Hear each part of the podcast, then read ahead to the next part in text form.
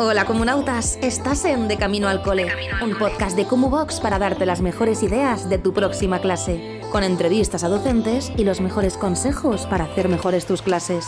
Con Laura Caldas, ¿preparados para revolucionar tu aula? Comenzamos.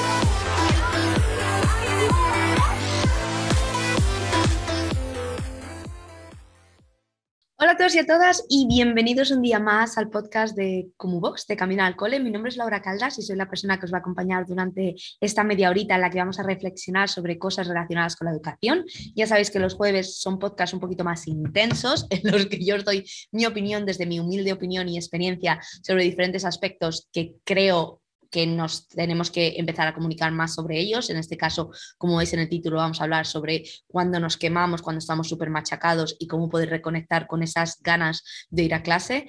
Y por otro lado, los lunes tenemos las entrevistas con diferentes personas del mundo educativo que nos van a traer diferentes temas y reflexiones que creo que son bastante interesantes. Recordad que este, este podcast es gracias a Cumubox. es una plataforma que si eres profe la necesitas. Lo siento mucho, las cosas son así, hay que ser honestos y honestas porque es una plataforma con recursos, formación continuada y actualizada, el Kumu Market y por supuesto yo soy la cofundadora, es mi bebé, lo quiero muchísimo y estoy segura de que os va a encantar, así que os dejo por el link, si no sabéis lo que es Kumu Box, tenéis el link en Spotify y si estáis viéndome en vídeo significa que estáis en Kumu ahora mismo. Bueno, vamos a hablar, como veis en el tema de hoy, de la esencia, lo he llamado, me pongo muy mística cuando pongo títulos y este título salió gracias al próximo podcast que va a ser con Helen, que, que es una profe de profes, es maravillosa os va a encantar el lunes que viene y está muy relacionado con este tema y ella, es más, ella trabaja este tema con, profes de diferentes partes del mundo y me inspiró para hablar sobre, sobre ello. ¿Qué quiero decir con el tema de la esencia de profe? Vamos a pensar dónde estamos ahora mismo. Yo hay muchas veces que me hago una pregunta que es la siguiente, ¿profe se nace o se hace? Dejadme por comentarios en redes sociales, mandadme un correo sobre vuestras reflexiones, por favor. ¿Profe se nace o se hace? Yo me acuerdo, yo os voy a decir desde ya que yo no quería ser profe, yo nunca quise ser profe y yo doy gracias a la vida por haberme guiado o haberme llevado, no sé, llámalo destino, llamadlo como queráis, a llegar a ser profe. Y más de secundaria, que me gusta muchísimo, aunque primaria es una, un área que, que es la mía, es mi especialidad, me gustaría volver en algún momento. Yo ahora mismo estoy muy feliz en secundaria. ¿Qué pasa? Ser profe se nace o se hace. Os voy a contar mi historia personal y mientras os invito a ir pensando en vuestro proceso.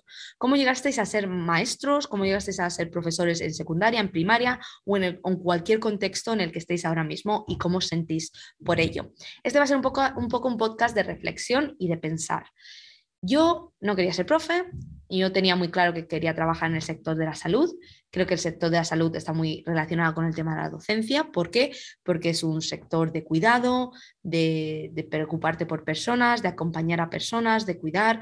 Y la docencia también está muy asociado con cuidar, con acompañar, aparte de con enseñar. Yo quería ser enfermera pero llegado bachillerato y yo en el instituto es un, sistema que a mí no me ha gustado nunca, a mí no me ha gustado estudiar nunca y, por eso creo que a lo mejor conecto más con otro tipo de alumnado porque sé lo duro que es el estar integrado en una clase con 30 personas y luego volver a casa y tener que empollar y no haber sacado absolutamente nada de las clases en las que has estado durante cinco horas y a mí me costaba mucho. Entonces, ¿qué pasa? Que yo llego selectividad y no pude presentarme en, en verano a la selectividad en ese momento, en la prueba de acceso a la universidad. Eh, tuve que volver a hacer todos mis exámenes en septiembre porque yo suspendí historia, eh, lengua y literatura, y ahora soy profe de español, y filosofía. Yo, como veis, era una persona de ciencias puras y duras, y todo lo de letras me costaba muchísimo, porque a mí memorizar y vomitar, pues me costaba muchísimo, y lo que se evalúa en estas asignaturas, pues para mí era algo que, que no, no entraba. Mi sistema, mi cabeza, todo ese tema no entraba. Entonces yo suspendí, y, lo aprobé en septiembre, me presenté a la prueba de acceso a la universidad y yo conseguí suficientemente nota para ir a un módulo superior de anatomía patológica, pero mis padres dijeron, mis padres eran muy creyentes de la universidad en ese momento, aunque luego mi hermano, por ejemplo, ha hecho un módulo superior y creo que los módulos superiores te preparan de una manera específica muy buena también y que, por supuesto, nunca hay que, nunca, nunca hay que decir universidad es mejor que esto, que esto, jamás. Y mis padres dijeron que por qué no me animaba y hacía magisterio, la especialidad bilingüe, que era una cosa nueva en la Cardenal Cisneros, en la Universidad de Alcalá, un centro adjunto de la Universidad de Alcalá, concertado, y me dijeron, ¿por qué no pruebas? Y yo no sé por qué dije que sí. Si os, digo la verdad, yo esos, esos, años de mi vida los tengo muy borrosos porque hubo varios procesos y a nivel personal que, no estuve bien y, yo dije que sí. Y bueno, pues dije, bueno, ya podía probar magisterio. ¿Por qué no? Claro, mis padres dijeron, tú tienes que trabajar en verano porque hay que pagar esa universidad y nosotros no podemos permitirnoslo. dije, venga, sí, venga, dale. Y yo iba a hacer curso de monitores de ocio y tiempo libre, entonces ya estaba un poquito yo encarrilada con el tema de, la educación, de la animación, no sé, estaba, estaba yo ahí. ¿Qué pasa? Que tú llegas a la carrera y llegan los primeros días y ya te hacen sentir mal. porque todo el mundo dice, bueno, pues yo esta vocación la tenía desde que tenía dos años, porque yo ponía a mis muñecos en la cama y les enseñaba inglés. Pues, yo, pensando, pues bueno, yo he llegado aquí porque he suspendido cosas y ahora pues estoy aquí, pero estoy contenta. Y luego otra compañía, yo a mis primos les enseñaba español, les enseñaba matemáticas y les ponía deberes y les castigaba. Ya, ya ponte tú a pensar que el roleplay, que el, que el modelaje de, de, profe, la imitación de profe sea poner deberes y castigar. Ya es algo que, que te haces, te planteas muchas cosas en la vida, pero bueno, eso es otro tema. Ya hablaremos de qué tipo de educación hemos recibido nosotros y qué sistema hemos seguido y cómo es necesario olvidar ese sistema y empezar desde cero y adaptarnos a los tiempos que estamos ahora. Porque estoy segura que muchos y muchas de los que me estáis escuchando ahora sois de mi quinta o incluso mayores y el sistema educativo que hemos sufrido no podemos implementarlo, y digo sufrido porque yo sufrí, eh, no podemos implementarlo a las nuevas generaciones. Entonces, claro, tú estás ahí sentado y dices, bueno, pues a mí la vocación me ha llegado más tarde y no pasa nada, porque ser profe se nace o se hace.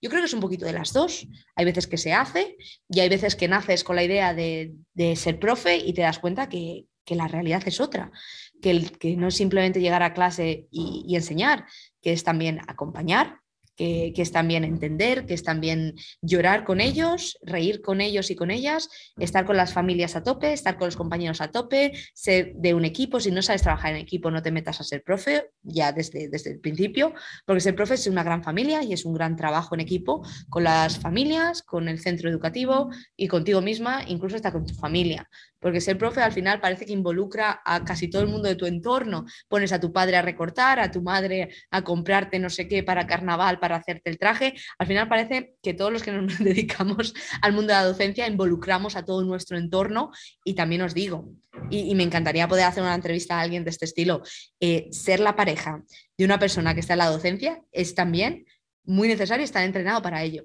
Ser el novio o la novia, la mujer o el marido de un profe o una profe es un tema interesante también. Las cosas como son. Entonces, ¿qué pasa? Que tú terminas la carrera y llegas a un centro educativo y te das cuenta que todo lo que te han enseñado es mentira. Que sí, te han enseñado todo el conocimiento que tienes para, implementar eh, unidades didácticas. Yo hago unidades didácticas como una campeona, pero luego eh, a gestión emocional me costó muchísimo y a gestión de aula me costó muchísimo. Entonces, a lo mejor esa esencia y esas ganas que tú tenías al principio empiezan muy bien, pero como que como se van apagando, como una vela, ¿no? La vela empieza muy fuerte, muy fuerte, pero van pasando cosas y se van consumiendo mucho. ¿Qué pasa? Que luego nos sentimos fatal, porque dices, Jolín, si yo tengo el mejor trabajo del mundo, porque tenemos el mejor trabajo del mundo. Yo tengo el mejor trabajo del mundo, tengo muchas vacaciones, todo es maravilloso, ¿por qué estoy yo tan triste? ¿Por qué estoy yo yendo al trabajo sin ganas, desganada? Todas las mañanas yo voy a trabajar y voy desganada.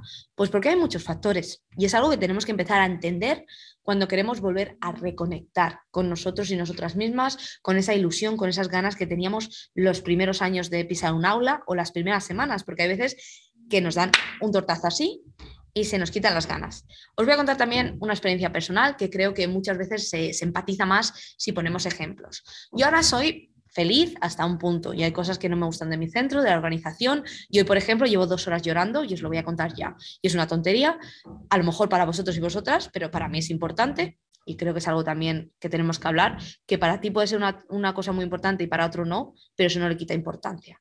¿Qué me refiero yo con esto? Que si tú te sientes mal por algo que te pasa dentro de un aula, compártelo, háblalo.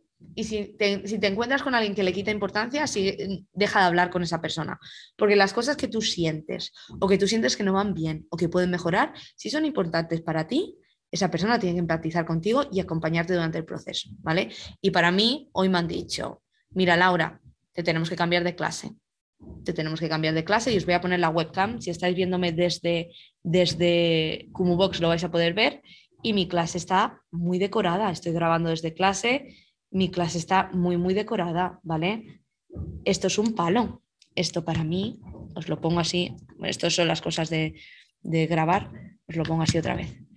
Esto para mí es un palo espectacular porque yo tengo toda mi clase decorada, yo llevo tres horas, eh, tres horas, perdona, tres años en, la misma clase, he puesto mucho trabajo y mucho cariño en hacer toda la decoración y para mí el proceso de cambiar todo a otro aula, aunque sea la misma clase, el mismo tamaño, a mí me va a costar mucho a nivel emocional y esto es una cosa que me va a quemar y lo sé. ¿Pasa algo? No, no pasa nada. ¿Qué tengo que hacer? Tengo que pensar, pues que voy a empezar en, una clase nueva, que puedo reorganizar todo, hay cosas de esta clase que no me gustan, que ya no me van, no me van a dar la lata en la otra clase.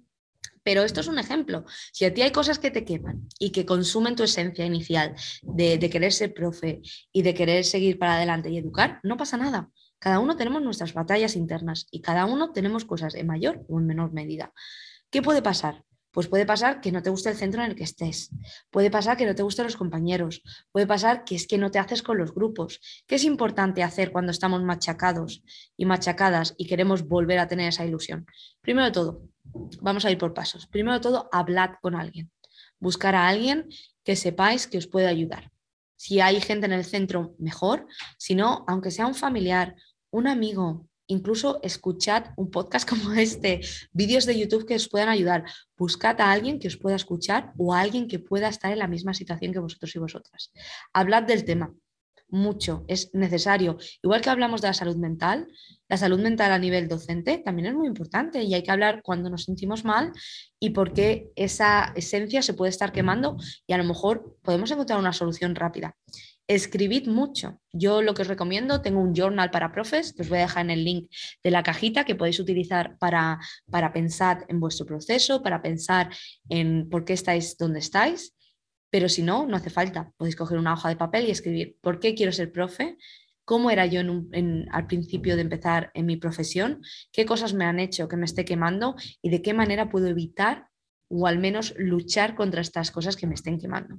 Yo, por ejemplo, mi primer año de profe oficial aquí en Reino Unido, que es el año de, de NQT que se llama, yo iba llorando todos los días a trabajar. Y voy a hacer un podcast sobre esto, porque mi primer año fue horroroso, horripilante de decir, yo he trabajado tan duro y tenía tanta ilusión por llegar al centro y por ser profe, y ahora me han machacado, y fue el, fue el equipo directivo y los niños, porque, la, bueno, los niños no, pobrecitos míos, el equipo directivo que no tenía las normas bien puestas para, los, para el alumnado, entonces el comportamiento del alumnado fue lo que a mí me, me, me, llevó a la, a la, ruina, a la ruina absoluta.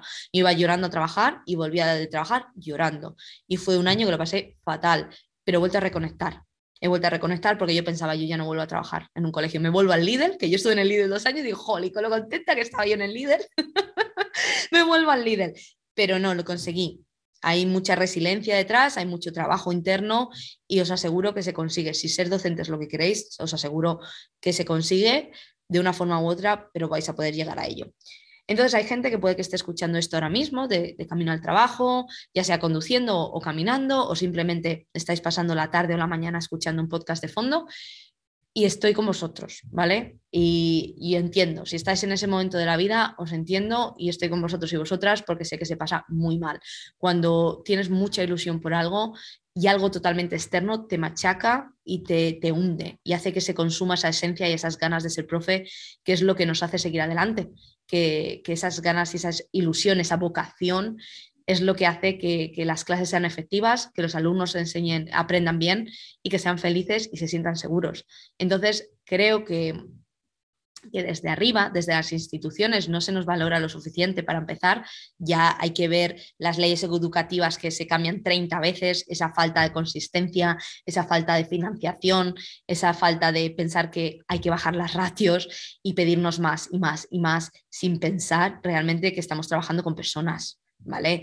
Eh, un centro educativo son conexiones humanas, eh, son personas, son el humor y las ganas que pueda tener un docente. Si tú tienes a los docentes contentos, si tú tienes a esos docentes conectados con su esencia, con sus ganas de enseñar y con sus ganas de seguir creando y mejorando, tienes, tienes la educación ganada. Es que no se dan cuenta de que cuanto más contentos estemos nosotros y nosotras, cuanto más queramos enseñar, más contentos va a estar el alumnado y mejor va a ir el sistema educativo. Entonces, esa esencia que no os la quiten, que no os la quiten ni el sistema, no os la quiten ni el centro educativo, ni compañeros, ni nada, porque hay muchas muchas causas por las que podemos estar así. Os voy a enseñar. Os voy a enseñar una frase que yo puse en Instagram hace ya un par de semanas, en, las que, en la que me sentí muy inspirada, si os digo la verdad. Y si estáis en YouTube, lo, lo estáis en YouTube, perdonad, en Box lo estáis viendo ahora mismo, si no, lo voy a leer. La cita es de Dylan William, que no sé quién es este señor, ¿vale? Si os digo la verdad, me lo pusieron porque en Reino Unido hay muchos, muchas personas eh, que están dedicadas a, a la investigación en educación, entonces hay muchas de estas frases, pero esta me gustó mucho, que dice lo siguiente.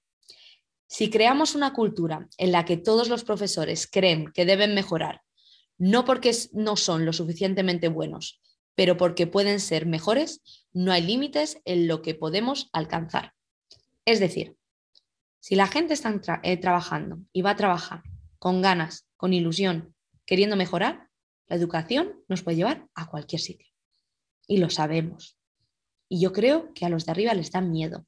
Les da miedo saber que cuanto más poderosa es la educación, más piensan los individuos, más pensamiento crítico tenemos y la sociedad puede ir a mejor. Lo que pasa es que, claro, tener a gente que piense puede que hay veces que no sea favorable, Qué intensa me estoy poniendo. Qué intensa me estoy poniendo. Pero pensad en eso, ¿vale? Pensad en eso. Entonces, volviendo al tema, ¿cómo puedo reconectar yo con mi esencia? Teniendo en cuenta de la situación en la que esté. Puede ser situación eh, con mis compañeros, puede ser situación con mi centro, puede ser situación a nivel personal, que también hay muchas veces que nos, que nos afecta las cosas a nivel personal y, luego las llevamos al, al, trabajo porque somos personas, ¿vale? Y hay, sistema, hay procesos en la vida que hay que, que hay que, tener en cuenta. Yo cuando estaba tan quemada, lo utilizo desde un ejemplo porque sé lo que se siente, cuando estaba tan quemada, a mí lo que me ayudó mucho a reconectar fue crear vínculos positivos con mis compañeros, ¿vale? Porque eh, no era la única que se sentía quemada en el centro y encontrar a personas que se sentían tan mal como yo, aunque suene un poco dramático y digas, jolín, Laura, aquí eh, la depresión con la depresión, en plan ahí la negatividad, no. Si encontramos a gente que se encuentra en nuestra situación y se encuentra en esos momentos que se pueden sentir mal también, nos va a ayudar mucho, porque el compartir preocupaciones, el compartir pensamientos y ver que no estamos solos o solas, ayuda. Y si no puedes encontrar compañeros, encontrar un familiar, encontrar un amigo, encontrar a alguien por Instagram que a lo mejor está pasando por vuestra misma situación. Buscad ese apoyo. Y como os he dicho anteriormente, cualquier problema es un problema. No pasa nada si nosotros pensamos que una cosa es mucho más dramática y otra persona piensa que no. Cada uno vivimos las cosas de una manera y cada uno le damos la intensidad que sentimos en ese momento, ¿vale? Buscad esas personas que os puedan ayudar a manejar esa intensidad o ese estrés o esa pena y que os puedan ayudar, ¿vale? Entonces, no sintáis que, lo vuestro es una tontería y no hay que compartirlo. No, cualquier cosa va a ser importante. Si a vosotros os hace sentir mal, ya es algo importante, porque os está afectando de alguna manera. Entonces, es el primer consejo que os voy a dar ahí, ¿vale? Para reconectar con vuestra esencia, aunque sean cosas chiquititas, no dejéis que la cosa se haga una bola gigante, hablad, y pedid ayuda o formaros en un aspecto o buscar un libro que hable del tema, que hay muchas opciones y podéis hacerlo. La segunda, escribid. Eso es algo que ayuda mucho o reflexionar o si tenéis a lo mejor un canal de YouTube podéis hablar de ello o un podcast o una publicación en Instagram. Escribir, expresar ese sentimiento o, o esas cositas que os están pasando. Y también pensad por qué estáis donde estáis, cuál ha sido el proceso, Estoy segura que ha sido un proceso largo, ha sido un proceso en el que tenéis que estar orgullosos y orgullosas de haber llegado donde estéis. Por ejemplo, si os habéis sacado una plaza o si os habéis mudado a otro país, como he hecho yo, para buscar un centro en el que trabajar, porque ser profe es lo que queréis. Eso es, de, eso es mucho orgullo. Pensad que sois importantes, pensad que todo el proceso ha sido un proceso que tiene que valer la pena. Tercera cosa, ser profe no es un estilo de vida, es un trabajo, ¿vale? Suena raro, pero es lo que es. Porque muchas veces parece que ser profe es algo que, tenemos que hacer las cosas de una manera, tenemos que invertir mi tiempo de esta manera, no podemos decidir cómo hacemos las cosas, todo el mundo tiene que, hacer eh, las mismas cosas si son profes. No, ser profe es un trabajo, es un trabajo, es el mejor trabajo del mundo y os lo digo desde ya. Para mí ser profe es algo que me apasiona, me encanta y es lo mejor del mundo entero, pero no es un estilo de vida. No sintáis forzados a estar hasta las 8 de la noche todas las noches corrigiendo, porque es lo que me dicen que tengo que hacer, por eso tengo tantas vacaciones, porque tengo que hacer esto, esto y esto. No. Es un trabajo. Es un trabajo, tenemos que poner unos límites, tenemos que poner unos tiempos y si no nos lo ponemos, nos vamos a consumir. Y esa velita de la que estamos hablando al principio de nuestra esencia de profe se va a consumir. Y si llegamos hasta el fondo de la vela, nos vamos a machacar. Entonces no vamos a ser buenos profes. Y eso no es lo que queremos hacer. Lo que queremos hacer es seguir mejorando y, como hemos dicho anteriormente, hacer que esta sociedad avance y que no haya límites que no podamos alcanzar. Cierto es, y vamos a ser sinceros aquí, que cuando eres profe involucras a todo el mundo. A mi madre para que me ayude a comprar una carpeta, a mi padre para que me ayude a, coser el, disfraz de carnaval, a mi novio para que me ayude a recortar 30 cosas que voy a poner en mi clase. Involucramos a todo el mundo. ¿Por qué? Porque tenemos una pasión, porque tenemos unas ganas, porque queremos seguir mejorando y queremos dar lo mejor para nuestro alumnado, por supuesto. ¿Vale? En ese aspecto sí que es una forma de vida y una forma de actuar pero es un trabajo, ¿vale? Y suena fatal lo que os voy a decir, pero somos reemplazables. Entonces, no nos consumamos, no nos dejemos la salud mental y física en ser profes porque necesitamos cuidarnos muchísimo. Y esto es otra cosa que voy a hablar en un futuro. Jolín, qué turra os doy los jueves. Por favor, decidme si os gusta este tipo de cosas. Entonces recopilemos, hablad con la gente, escribid sobre vuestro proceso, reflexionad sobre vuestro proceso y pensad que es un trabajo y que tenemos que cuidarnos primero, ¿vale? Y por último, si tenéis la oportunidad, y yo creo que esto, esto lo digo desde una posición de privilegio y no es tan fácil para todo el mundo, si tenéis la oportunidad, iros a otro sitio. Me voy, me voy, estoy mal aquí, intento irme. Y no pasa nada. No sintáis que debéis nada a nadie porque vais vosotros y vosotras primero. Es muy duro, es durísimo porque se crean esos vínculos y yo creo, os voy a, os voy a decir otra teoría que tengo, ¿vale? Eh, en Reino Unido, por supuesto, también pasa igual. Invertimos muchas más horas de lo que debemos en nuestra jornada laboral, e incluso en vacaciones. Y, es una reflexión y es una cosita que yo, que yo he pensado. Y no sé si vais a estar de acuerdo conmigo, pero ser profe, lo que, lo que hace el sistema, el sistema juega con nuestra vocación, el sistema juega con nuestra pasión y con nuestras ganas y con nuestra ilusión, porque ser profe es una de las, de las profesiones que más vocación tienes que tener para, para impartirlo, porque no es tan sencillo. Y entonces, como tenemos tantas ganas, tanta creatividad, tanta ilusión por seguir educando y por seguir creando para nuestros alumnos, alumnas, se aprovechan de ello. Entonces, ¿qué pasa? Que nos pueden machacar más, nos pueden pedir hacer más, nos pueden quitar vacaciones, nos pueden obligar a ir a clase cuando hay temas de COVID y protegernos menos. ¿Por qué? Porque damos nuestra vida y alma por los, por los alumnos y alumnas. Porque como eso el factor humano, el factor conexiones, el factor el querer, eh, seguir mejorando para ellos y para ellas, juegan con eso, juegan con esos vínculos, juegan con, esa, con esas emociones. Entonces, como lo damos todo y, nos podemos partir en dos por ellos, el sistema juega con ello. Dice, bueno, pues les voy a poner a hacer esto más o les voy a pedir hacer esto más y lo hacen a posta porque son conscientes de que tenemos tanta ilusión, tanta vocación y tanta pasión que juegan con ello. Entonces, por favor, que no os consuman, que esa esencia, esas ganas de ir a clase, esas ganas de seguir creando y esa ilusión que no os consuma. Buscad vuestra vía de escape y buscad vuestras formas de jugar contra el sistema. ¿Qué quiero decir con esto? Vamos a hacer una revolución desde como box eh, y de camino al cole. ¿Qué quiero decir con esto? Si el sistema os machaca y os dice hay que impartir esto, esto y esto, buscad una forma en la que la podéis impartir a vuestra manera. ¿Vale? Cread esos recursos, compartir con otros compañeros y compañeras, cread unión con otros cursos, buscad esas formas de jugar contra el sistema, de decir, venga, sí, me machacas, tengo que cambiar la ley educativa 50 veces, porque es que no, hay manera de que se aclaren con una ley educativa, te traen una nueva cada año, eh, te obligan a meter cinco asignaturas nuevas, jugad con el sistema y decir, sí, tú me obligas a hacer esto, pero yo lo voy a hacer de esta manera, porque así mis alumnos y alumnas van a ser felices y se van a sentir seguros, que es lo importante. Que no se nos olvide por qué estamos en esta profesión, que estamos para ellos y para ellas. Que hay muchas veces que a mucha gente se le olvida, que estamos para hacer un cambio, que somos maravillosos y maravillosas y que si no nos cuidamos no vamos a poder mejorar. Y ya está. Y ya os dejo de dar la turra hoy.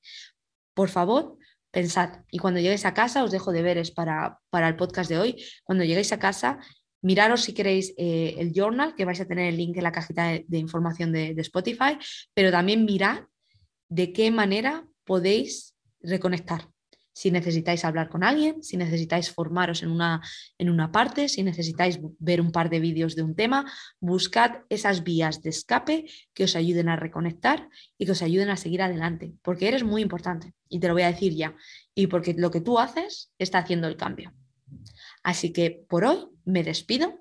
Espero que os haya hecho pensar, espero que los jueves os gusten los temas de los que estoy hablando. Si se os ocurre algún otro tema, por favor, decídmelo y recordad que voy a empezar a poner audios de personas a partir de la semana que viene. Entonces, si tenéis alguna duda, alguna reflexión, al principio de cada podcast voy a poner dos o tres audios y voy a reflexionar sobre ellos con vosotros y vosotras. Os puedo dar consejos, puedo pedir consejos a algún invitado o invitada que tengamos y nos lo podéis mandar a Box, también os lo voy a dejar el link. Y recordad que todo esto es gracias a Kumu, la mejor plataforma para profes en las que tenéis formación, recursos para descargar, eh, webinarios, un planificador de sesiones, lo tenéis todo, todo.